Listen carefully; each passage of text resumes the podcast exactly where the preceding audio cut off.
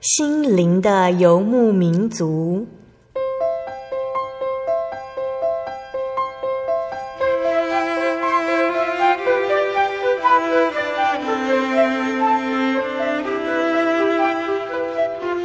在这个谁都不管谁的后现代社会里，每个人的心灵都是游牧民族。成长的过程就是寻找的过程。每一颗漂泊的心灵，其实都在寻找生命的绿洲。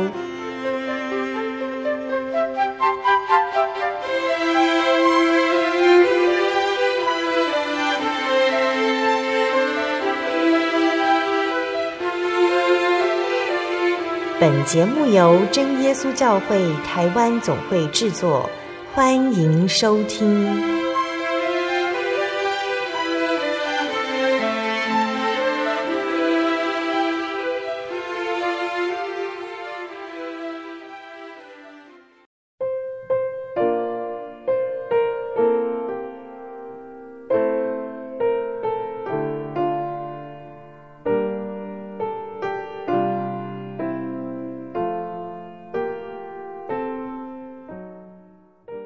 所有在空中的听众朋友们，大家平安，欢迎收听今天的心灵的游牧民族节目，我是贝贝。大家这个星期过得愉快吗？在贝贝要开始分享今天节目之前呢，贝贝想先问问听众朋友们：当你受伤的时候，可能是在运动中跑步跌倒了，可能是不小心从楼梯上摔了下来，当时有没有人搀扶你，让你可以走着去求助呢？虽然受了伤，但是有人伸出援手帮助你，是不是一件很值得感谢的事呢？听众朋友们，你知道当你需要帮助的时候，可以依靠耶稣吗？圣经上说：“但有一朋友比弟兄更亲密。”当你需要依靠的时候，耶稣其实就在你的身边，比弟兄还亲密的知道你的需要，成为你最稳固的依靠。有一首诗歌的歌词呢，讲的正是倚靠神哦。歌词说：“灵交何甘美，喜乐何充盈，安息在主永久膀臂中，福祉何全备，平安何丰隆，安息在主永久膀臂中，安息安息安息在主永久膀臂中。”这首诗歌呢，是由艾丽夏霍夫曼所作的。听着这首诗歌歌词，我们更知道神他对我们的爱有多么深刻。当我们忧伤、疲惫或气愤的时候，都能够依靠神；而想依靠耶稣，就要祷告，将自己遇到的难题告诉他，求他改变我们的态度。我们要记得，耶稣他说，他永远准备帮助我们。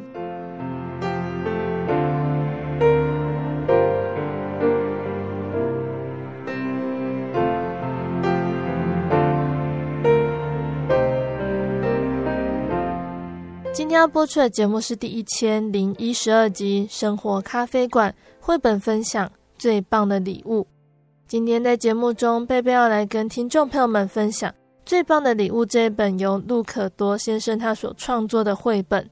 贝贝之前呢，也跟大家分享了很多路可多先生的作品。我们都还记得路可多先生呢，他创作了很多以维美克村这个木匠村子生活的点点滴滴来告诉我们信仰上我们该注意，或者是提醒我们要去记得神对我们的爱是怎么样表现出来的。那这本最棒的礼物呢，它故事中记述的维美克村呢，它有一个节庆叫做木匠节，木匠节马上就要到了。主角呢，胖哥，他发现每个唯美客人都准备了很棒的礼物。面包师汉斯他做了七层巧克力樱桃松露蛋糕，带双层奶油和糖霜。花店的老板小紫他扎了一个比花店房子还高的花篮。那胖哥的好朋友露西亚要唱一支最好听的歌。但是在木匠节当天，胖哥不小心搞砸了庆祝活动，所有的礼物都被毁掉了。大家要怎么庆祝木匠节呢？唯美客人呢？他们最终发现呢，学会诚心的感谢才是最棒的礼物。在这里，贝贝想先跟大家分享一首诗歌，这首诗歌叫做《没有你就没有我》。诗歌过后，贝贝再继续跟大家分享绘本故事的内容哦。Thank you.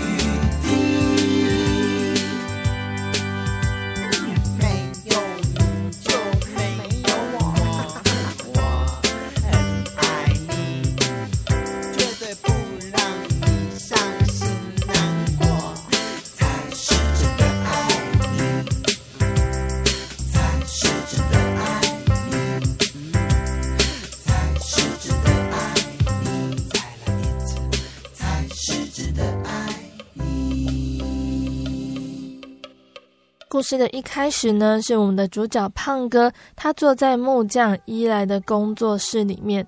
胖哥坐在伊莱的工作台上，两只木腿摇晃着，跟伊莱聊天。他对伊莱说：“木匠节要到了，这是一年中我最喜欢的日子。伊莱，我爱木匠节。”伊莱他一边用大手轻扫着地板上的巨蟹，一边微笑着说：“好极了，我很高兴我是你的创造者。”胖哥接着说：“今年我打算送伊莱一个大大的礼物。”伊莱停下来问他是什么礼物呢？胖哥说他还没有想好，但是他已经决定了，他要送伊莱一个大大的礼物。木匠伊莱就对胖哥说：“有你陪伴我就已经足够了。”虽然伊莱这样子讲，但是胖哥还是决定要为伊莱做更多。胖哥想要让所有人知道，要是没有伊莱，就不会有我。胖哥突然想到，他刚刚这个念头可以把它编成一首歌。他高兴极了，他跳上工作台，给了他的创造者一个大大的拥抱，并且对伊莱说：“今年我一定会送你一个最棒的礼物。”胖哥蹦蹦跳跳的出了门，把刚刚说的那句话唱成了一首歌，嘴里哼唱着：“我喜欢你，我爱你，我要让所有人知道，要是没有你，一来就不会有我。”胖哥一路唱着他的新歌，来到了维美克镇上。镇上真的很热闹哦。大街上、商店到处都是维美克牧人，每个人都在为木匠节做准备。维美克齐心合唱团正在广场上排练，工人们在装饰路边的树，有些牧人正在购物，有些牧人在粉刷窗户，每个人的脸上都挂着微笑。木匠节让每个人都很快乐。胖哥看到面包师汉斯，他忙得一头大汗。他正在烤一个七层巧克力松露樱桃蛋糕，带双层奶油和糖霜的。汉斯长得矮矮胖胖的，总是戴着一顶很气派的高帽子。胖哥那很喜欢找汉斯玩。透过面包房的玻璃窗，胖哥看到汉斯站在长梯上，踮着脚往蛋糕底上放樱桃。蛋糕好大好高，快要碰到天花板了。胖哥走进了面包房，对汉斯打了个招呼。汉斯也对胖哥打招呼，一边顺着楼梯溜下来。汉斯说：“我满脑子想的就是把这个蛋糕做好，这个凯旋松露大蛋糕，我的蛋糕会成为木匠节上最棒的礼物。”胖哥跟汉斯说完话，他决定去看看镇上还有没有什么其他的新鲜事。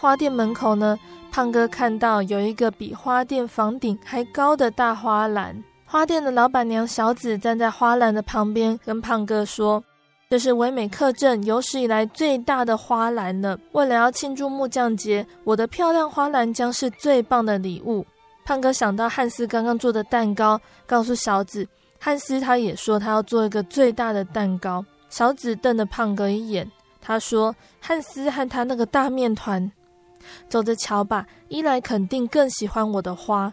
小紫骄傲地抬起下巴，转身继续把花插进花篮里。胖哥想想，他决定再去别的地方看看。他绕过大花篮，看见他的朋友露西亚边走边看一张乐谱。露西亚对胖哥说：“他正要去上声乐课。”露西亚对他说：“有一个马佛尔博士呢，准备要给露西亚上课，还会用超级风琴为他伴奏。”露西亚拉着胖哥跑起来，他穿过热闹的街道，经过挂满小木人玩偶的玩具房和刷得红红绿绿的服装店，跑过维美克广场中间的木匠节巨树。他们又拐了一个弯，音乐教室就在大街尽头，门上挂着一个招牌：“马佛尔博士音乐教室。”两个人刚进门呢，音乐教室里就传起了阵阵音乐声。嘹亮的小号、悠扬的笛声，还有铜鼓声和大号声，胖哥吓了一跳，以为屋里有一支军乐队，赶紧躲到露西亚身后。露西亚说：“别害怕，这是马佛尔超级风琴的声音。”他指了指占了半个音乐教室的大东西哟。胖哥从来没见过这样的稀奇玩意，这是一架钢琴，一边挂着两只萨克斯风管，另外一边挂着一只低音鼓。鼓上又挂着五支长笛，钢琴上方竖着一排小号，一只机械手抓着一把勺敲一个锅，琴顶上有一口钟，还有一个火车汽笛和一排长号。和高大的超级风琴相比呢，马佛尔博士显得更矮小了。他的双手在钢琴键盘和一个控制台上忙个不停，面板上布满了按钮、开关和操纵杆，写着很多很多的小字，有更嘹亮。更柔和，哔哔声，敲大鼓，打节拍，拉汽笛。马福尔博士的脚更忙了，一只脚踩着空气踵，另外一只脚踩着低音鼓踏板。马福尔博士很高兴，胖哥和露西亚一起来到他的音乐教室。马福尔博士和露西亚准备要开始练琴了，他们又开动了那一台超级风琴。胖哥独自走出音乐教室，他开始想：木匠节马上就要到了，我能够为伊莱做点什么呢？他想起伊莱的话。伊莱说：“有你陪伴我就已经足够了。”但是他仍然希望送点什么给伊莱。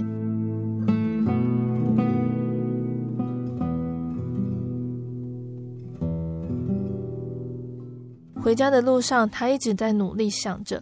第二天就是木匠节了，胖哥走向维美克广场，他还在想着要送什么礼物给伊莱。他把手插在口袋里，想着要烤一个蓝莓蛋糕吗？他立刻回想起上一回自己烤的蛋糕有多难吃，他想，不行，他不能烤蛋糕，还是要送一束花给伊莱呢？他马上又想起小紫的那个大花篮，他想，他的花怎么可能比得上小紫的大花篮呢？胖哥没注意到今天就是木匠节了，可是他还没有礼物可以送给他的创造者伊莱。大街上到处都是小木人。维美克镇上的所有居民都来到了维美克广场上，在亮闪闪的木匠节巨树周围呢，人们围出了一个大圈，又在圈外搭了一个舞台。镇长和镇长夫人站在舞台上，舞台一边有三个很大的东西，都用帆布盖着。胖哥知道帆布下面藏的是什么。这三件东西旁边呢，分别站着小紫和汉斯，露西亚站在他们的中间。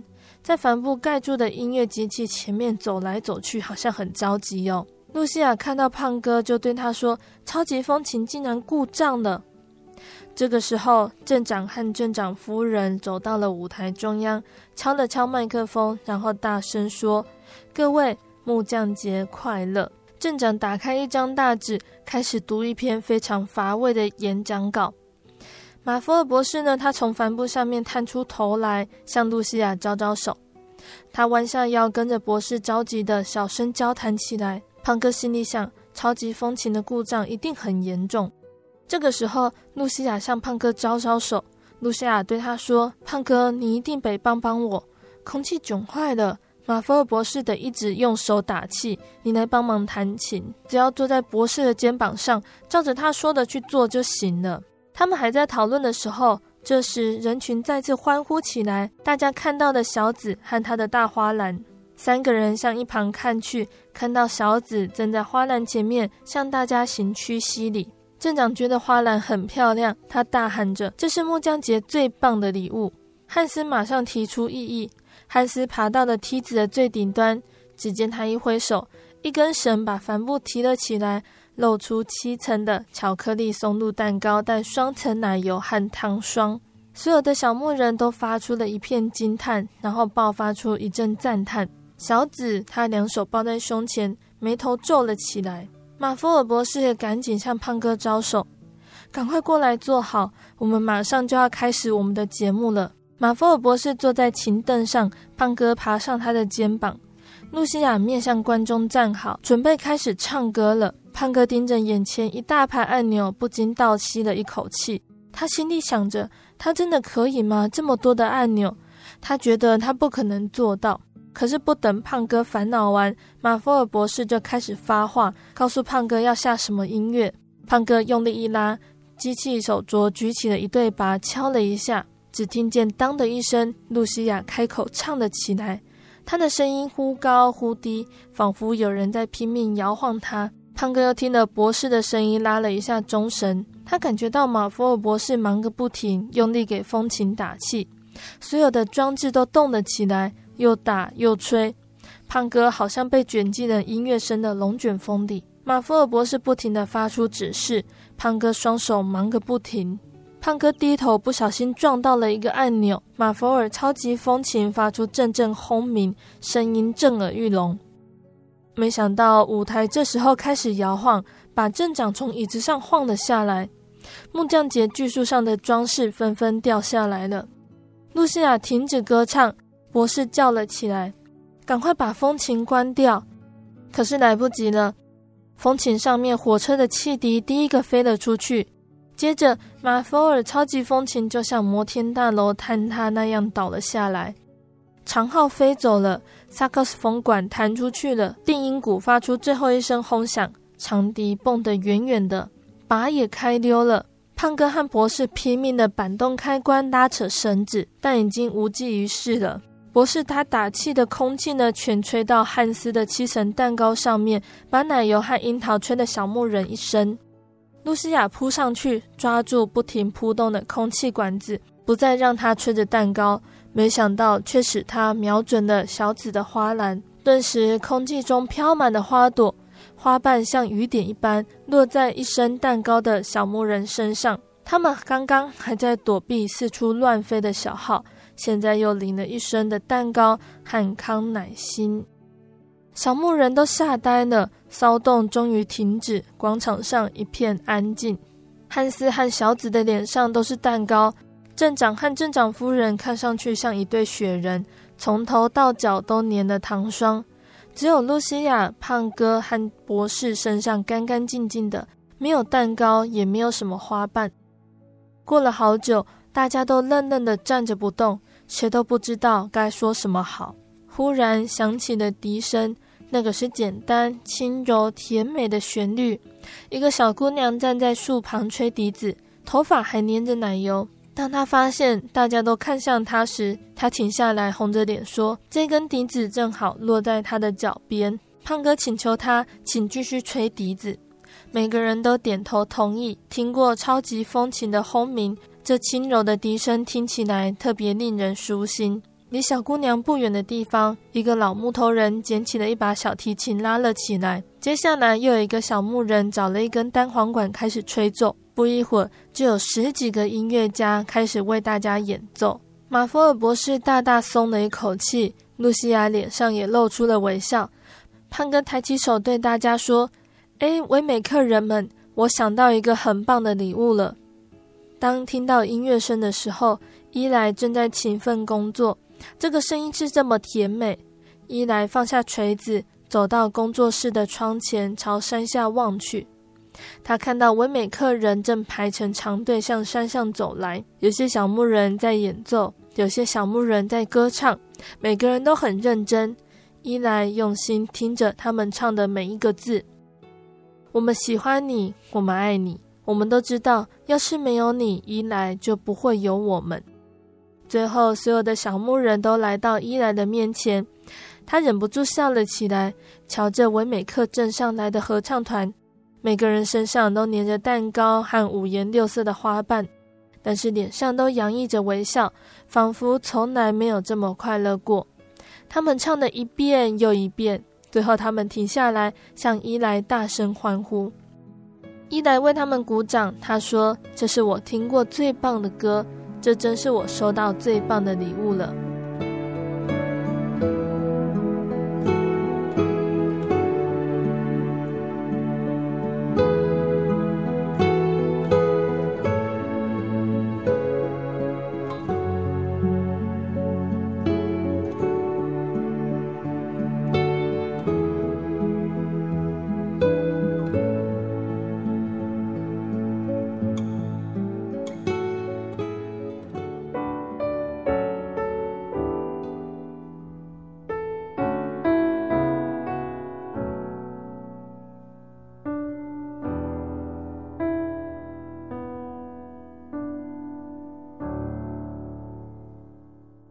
爱的听众朋友们，我们的绘本故事就先分享到这边喽。贝贝想借由这本绘本来和大家分享感谢。我们都知道与神沟通呢，要透过祷告。我们会不会将感谢放在祷告中呢？那曾经看过这样子的文章哦，文章说，当我们跪下向主祷告的时候，会不会只因日子特别难过？当我们跪下向主祷告的时候，会不会记得自己曾经犯错？当我们跪下向主祷告的时候，会不会为需要的人代求？当我们跪下向主祷告的时候，会不会明了为何能够拥有？当我们跪下向主祷告的时候，会不会歌颂生命的源头？悔改、感谢、赞美、代祷，祈求，因着祷告，一生在灵里相通；悔改、感谢、赞美、代祷、祈求，因着祷告，神的爱永不落空。有的时候想一想，我们的祷告，它好像变得像形式一样，变得无关痛痒，也心不在焉。但是，我们应该将我们的祷告与主做更进一步的连结，将悔改、感谢、赞美、代祷和祈求作为祷告的内容，提升我们仍然停留在祈求阶段的祷告。祷告的内容变得丰富，特别呢是在感谢以及悔改这两件事情上面。在诗篇的一百零三篇第二节说：“我的心呐，你要歌颂耶和华，不可忘记他的一切恩惠。”在人们尚未学习感谢之前呢，永远也不能明白神的爱。世界上最大的悲哀呢，就是被主耶稣深深爱着却不自知，关起门来抱怨着。一旦尝试在祷告中加入感谢时，主耶稣基督的力量将得以在生命中伸展，也才能够体会所谓的恩上加恩。而这后来的恩是在懂得感谢之后再加上的。接着感谢，让自己走出来，让主耶稣走进去。人往往在经历所谓损失之后，才会懂得感恩。当我们为过去献上感谢的祷告时，对于未来的盼望将如同星星闪烁。如果不是主耶稣为我们死，借着重生的喜赦免我们的罪，我们现在还生活在魔鬼的掌权下，过着没有自由、没有盼望、没有平安的日子。如今我们认识主，我们的内心充满喜乐、平安与盼望，还可以向主耶稣倾诉，偶尔向他撒撒娇，享受在主怀中的温暖，这是一件很幸福的事哦。主耶稣的爱何等长阔高深，他也喜欢我们亲近他，所以不管在任何的境遇，都要用感谢的心，随时随地的颂赞他。但是除了感谢和奉献，我们的行为也要符合神的样式。如果不离恶行善，即使有丰厚的奉献，神都看作是虚浮的供物，不蒙悦纳，因为不以心灵和诚实来敬拜侍奉是没有果效的。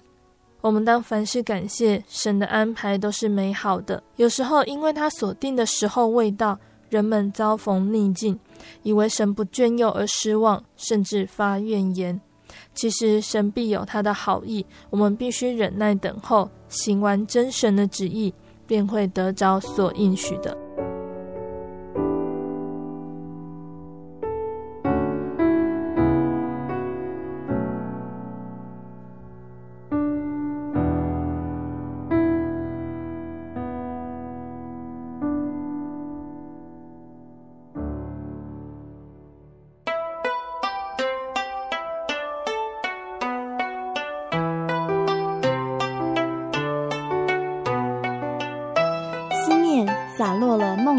香，风吹来了一朵寂寞的花。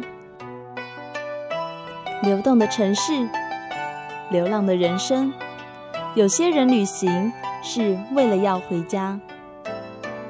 慈爱的天父永远张开他的双臂等候你，回到耶稣的怀抱，这是你永远的家乡。欢迎来到喜信网络家庭。Triple W 点 J O Y 点 O R G 点 T W，真耶稣教会为你点亮回家的路。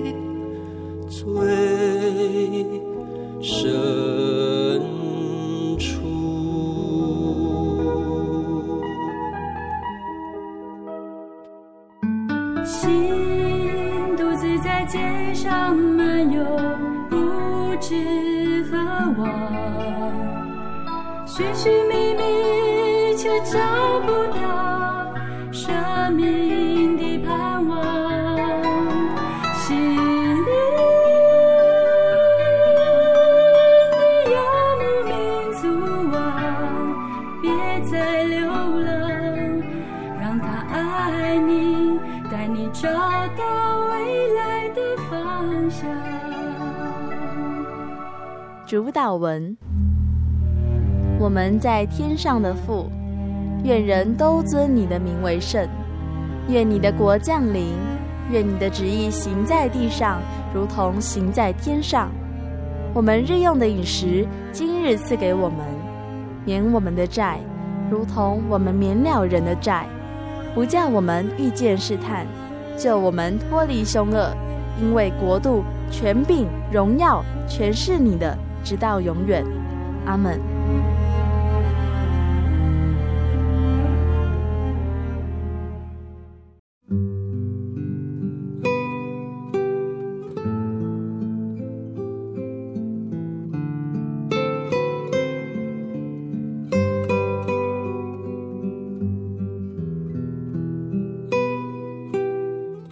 亲爱的听众朋友们，欢迎回到我们的心灵的游牧民族，我是贝贝。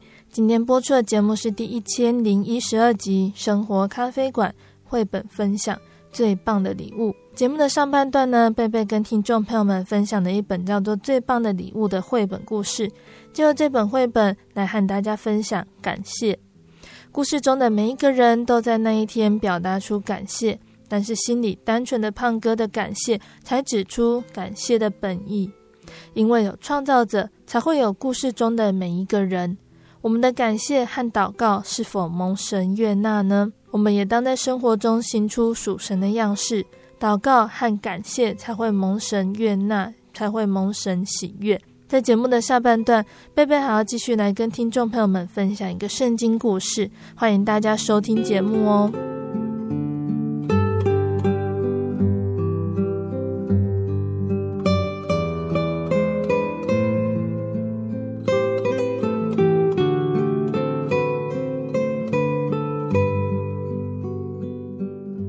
的听众朋友们，在下半段节目中，贝贝要来跟大家分享圣经故事哦。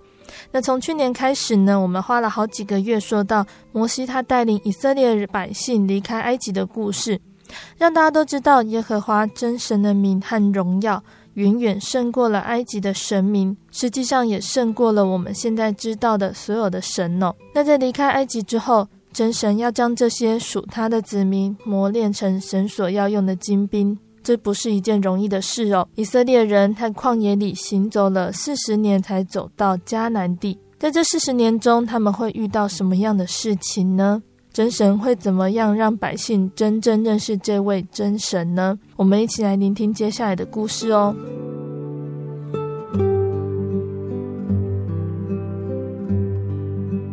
那上次我们说到，以色列人他们在旷野里面行走，他们所需要的水和食物都蒙神的保守和照顾。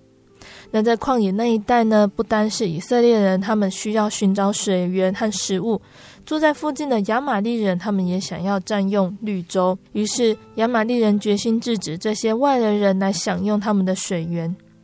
长期跋涉对以色列人来说不是一件容易的旅程。而亚玛利人为了要打击他们，就会趁一些以色列人他们疲乏困倦的时候，击杀以色列队伍后边较软弱的人。而且亚玛利人他们并不敬畏神。这次，亚玛利人稍稍包围以色列营，准备攻击他们。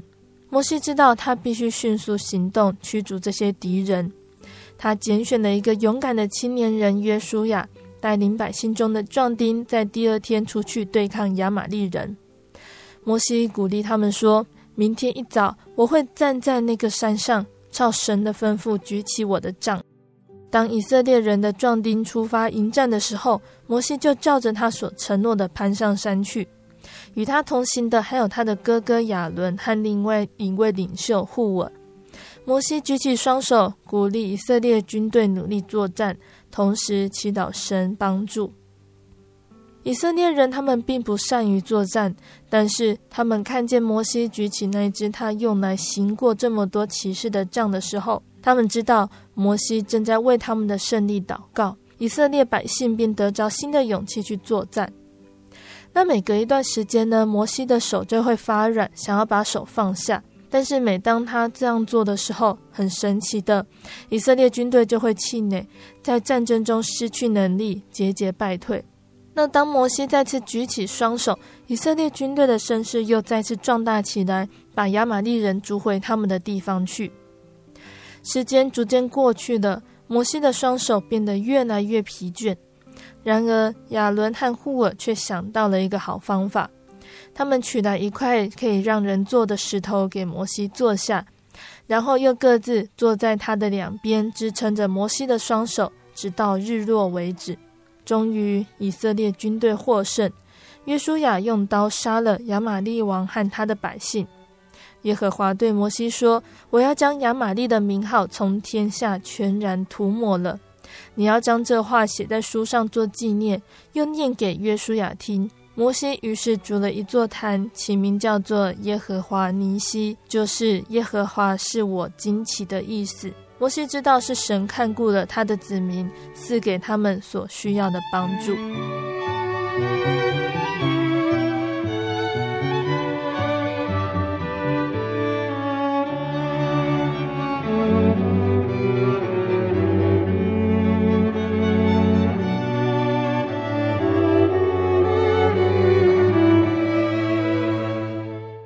以色列人他们打了赢胜仗之后呢，他们继续他们的旅程。不久便到神起初在燃烧荆棘丛呼召摩西的那一座山。在神呼召摩西那个时候呢，神曾经应许他要帮助他引领百姓到那座山去。现在神的应许实现了，但是摩西他正开始感到困倦，因为他要独立为所有人民筹谋设想。但是让摩西的工作更增添麻烦的是，纵然神不断施恩看顾，百姓还是常常咆哮怨怼。在以色列营中呢，摩西要负责裁决百姓中间的争执，教导他们当行的事。每天从早到晚，他都忙着处理百姓的诉讼。有一天呢，有一位客人突然来到营中来探望摩西，这个人就是摩西的岳父叶特罗。摩西很高兴看到他哦。那叶特罗呢？他对神为他的百姓所做的奇事已经略有耳闻了。摩西便将这些事情逐一的告诉他。摩西他并没有说到他自己沉重的工作担子，但是第二天，当他逐一处理那些排着队来见他的百姓带来的重重诉讼时，叶特罗他就在旁边看哦。那那一天晚上，他就问摩西说：“你为什么整天要处理这么多人的问题呢？”摩西他说：“我必须这样子做，我必须在他们中间做裁判，并教导他们认识神的律法。”耶特罗呢，他就对摩西说：“哦，但是这样下去，摩西你很快就会精疲力竭了，而百姓他们会厌烦长时间的等候，等着与你倾诉，你实在需要别人帮你。”听我的劝告，选一些帮手来帮你吧。他们必须是顺服神，而又是你可以信靠的人，让他们分担裁决百姓争送的工作。他们只需要把特别困难的问题交给你。虽然摩西呢，他被视为是一位伟大的领袖，但是他非常的谦卑，他愿意听取叶忒罗的建议，他选出可以信靠的人，帮助他引导和教导百姓。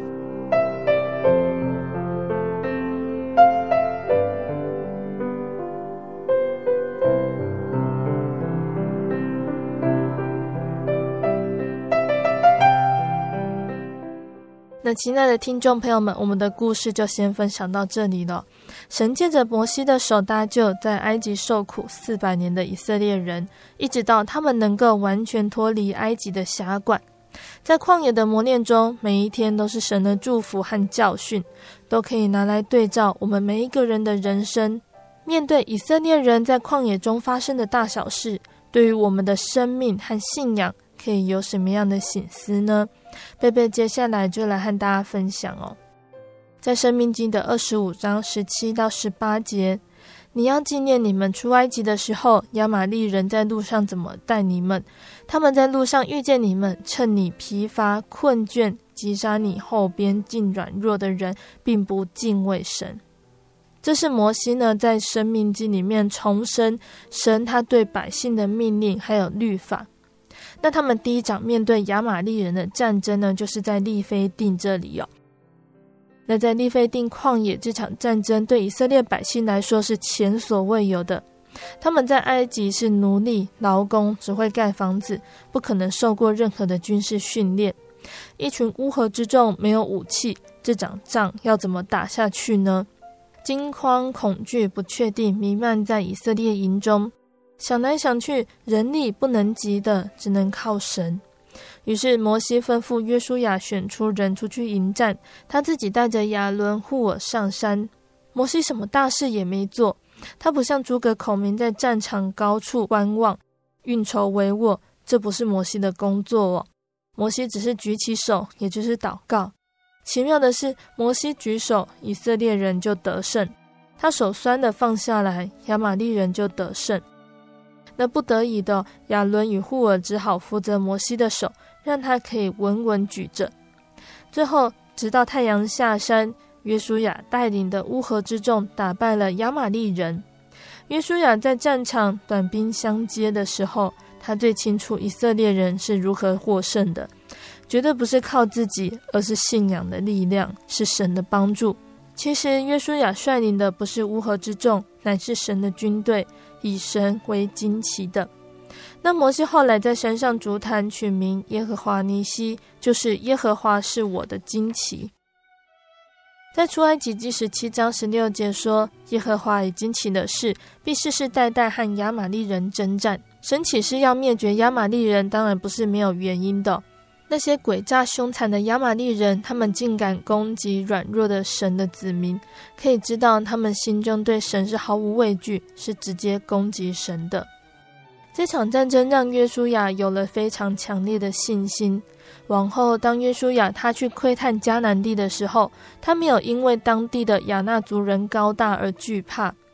约书亚仍然保持着信心，又能承接摩西的工作，带领以色列百姓进入迦南地，以无数场圣战赶出迦南人。相信是这一场与亚玛力人征战的经验，让他明白什么才是胜利的关键呢？那这支以神为旌旗的以色列大军，他们就这样子继续前进迦南地。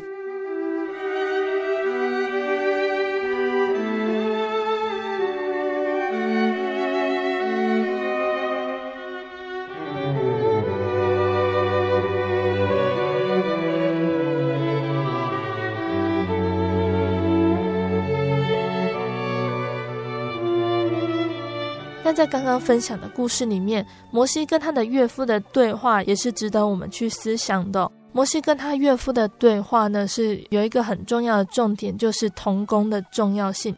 虽然摩西因为他的学识，因为神与他同在，他很有能力，但是如果摩西他没有同工，他必须一个人处理所有百姓的事情，让他感觉到疲倦，这份领导的工作他没有办法持久。那除了同工的重要性呢，贝贝也想跟大家分享这个故事带给贝贝的另外一个角度的想法哦，就是分享呢，它是力量，也是安慰，是坚守这份信仰所给的感动。为什么会这么说呢？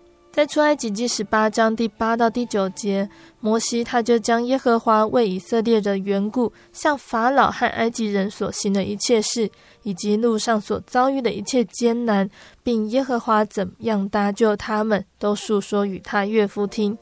耶特罗因耶和华待以色列人的一切好处，就是拯救他们脱离埃及人的手，便甚欢喜。曾经呢，摩西他对神说：“我素日不是能言的人。”神就对他说：“谁是造人的口？谁使人口哑、耳聋、目明、眼瞎呢？岂不是我耶和华吗？”并且对他说：“我必赐你口才，指教你当说的话。”那摩西带领以色列人出埃及，他对岳父所说的见证，让叶特罗甚欢喜。这就想到了耶稣，他在马可福音里面呢，他医治了一个耳聋舌结的人。呃，那在传福音的圣工上面，我们都好像是一个耳聋舌结的人，不知道福音该如何谈起。基督徒对世界而言是独居的民，在基督里面呢，我们有自己的坚持和守约。那同样的，我们跟世人也会有一定程度的差异，甚至没有交集。那摩西带领百姓出埃及，经历十灾，红海分开，收取玛瑙，降鹌鹑，急盘出水。那这份震撼呢，让摩西在见到岳父的刹那，也能够侃侃而谈，分享它是力量，也是安慰，是坚守这份信仰所给的感动。那许多的时候呢，要与人分享，必须要先能看见跟听见。那对于有些基督徒来说，因为是从小信主的，要体会信跟不信的差异是比较难。唯有持续保守在主里，才能看见神在世事引导的美意，听见神真理的道。那基督徒的成长过程中，难免会彷徨无助，因为人带着肉体会软弱，心会听不见神的声音。在这段人生旅途中，我们需要许多的勉励和体会。那如果每个人他都闭口不言，要如何一起努力？又要如何让还没有认识神的人走近呢？那其实有的时候，我们在自己与神之间的交通上得到了许多恩典，但是我们却不一定知道身边的人是否已经听见神的声音，或者我们彼此在神的爱中都平静安稳，感觉并不缺少那些属于别人的感受和经历，也觉得别人并不需要我对他诉说，又有的是觉得口才不好，怕说错话等等，很多的情况下，我们为自己的闭口不言找寻理由。但是我们要明白，感动人的是神，就像摩西对叶特罗诉说神对以色列的眷顾和应允。只要我们能够以感谢和敬畏赞美神的心所发的言语，更能够因为这喜乐的心呢，来引导人认识我们所敬畏的主。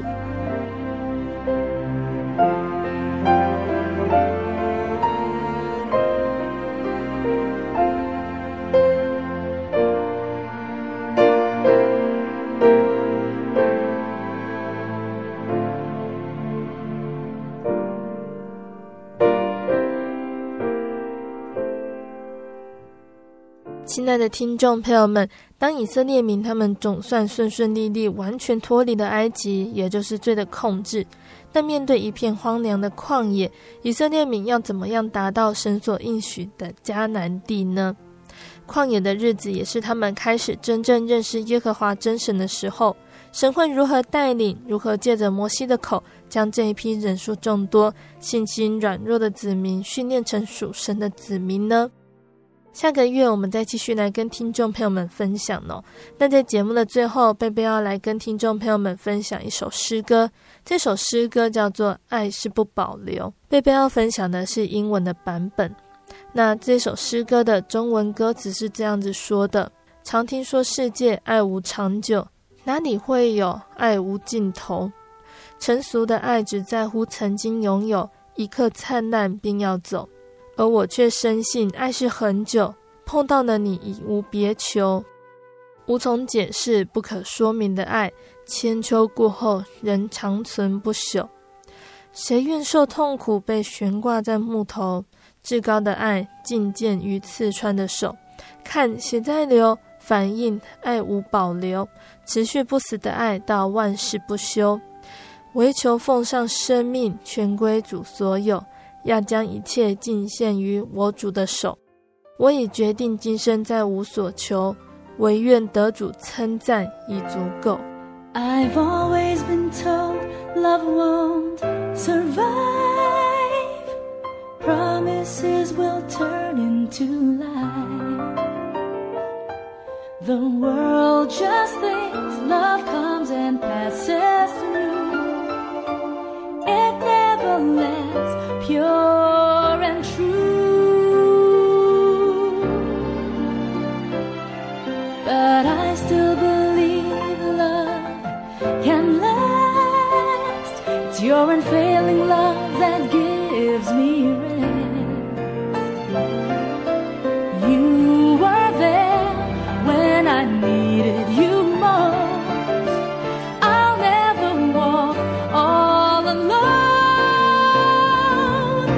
cross you died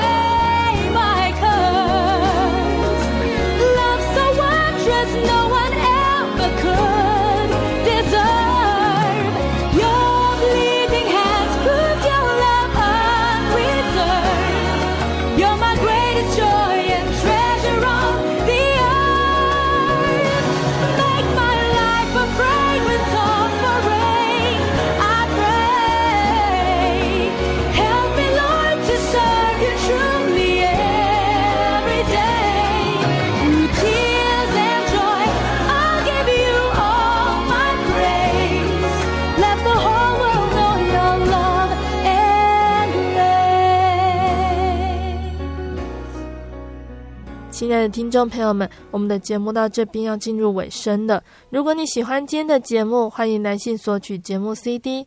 如果你在收听节目之后，想要更了解真耶稣教会和圣经道理，欢迎来信索取圣经函授课程。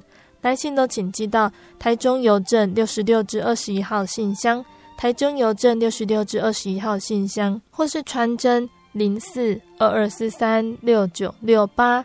零四二二四三六九六八，听众朋友们也可以到你家附近的真耶稣教会认识耶稣，可以上网搜寻喜信网络家庭，查询家里附近的真耶稣教会聚会时间地址，或者是智慧型手机下载我要去教会这个 APP，就可以找到邻近的真耶稣教会。诚挚的欢迎听众朋友们来到真耶稣教会参加聚会。一起共享主耶稣的恩典。我是贝贝，我们下个星期再见喽。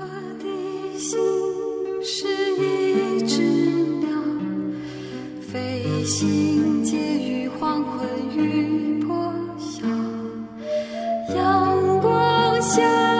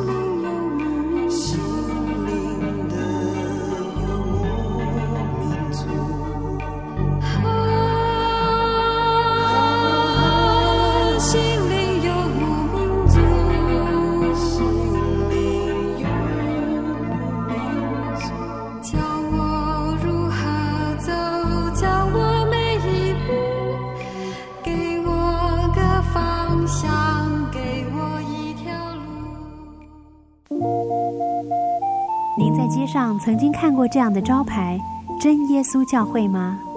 也许您很想，但是却不好意思进来看看。其实我们真的非常欢迎您。下次当您再路过真耶稣教会时，欢迎您进来与我们同享神的恩典。真耶稣教会台中邮政六十六至二十一信箱，欢迎来信，愿您平安。我对圣经的道理好有兴趣哦，可是又不知道怎么入门呢？你可以参加圣经函授课程啊！真的啊？那怎么报名？只要写下姓名、电话、地址，寄到台中邮政六十六至二十一号信箱，很快的，你就会收到第一课的课程了。赶快去寄吧！嗯，圣经函授课程能循序渐进的引导您更了解耶稣基督的福音，得到生命的滋润和来自信仰的力量。本课程完全免费，欢迎来信台中邮政六十六至二十一号信箱，请注明参加函授课程。愿神祝福您。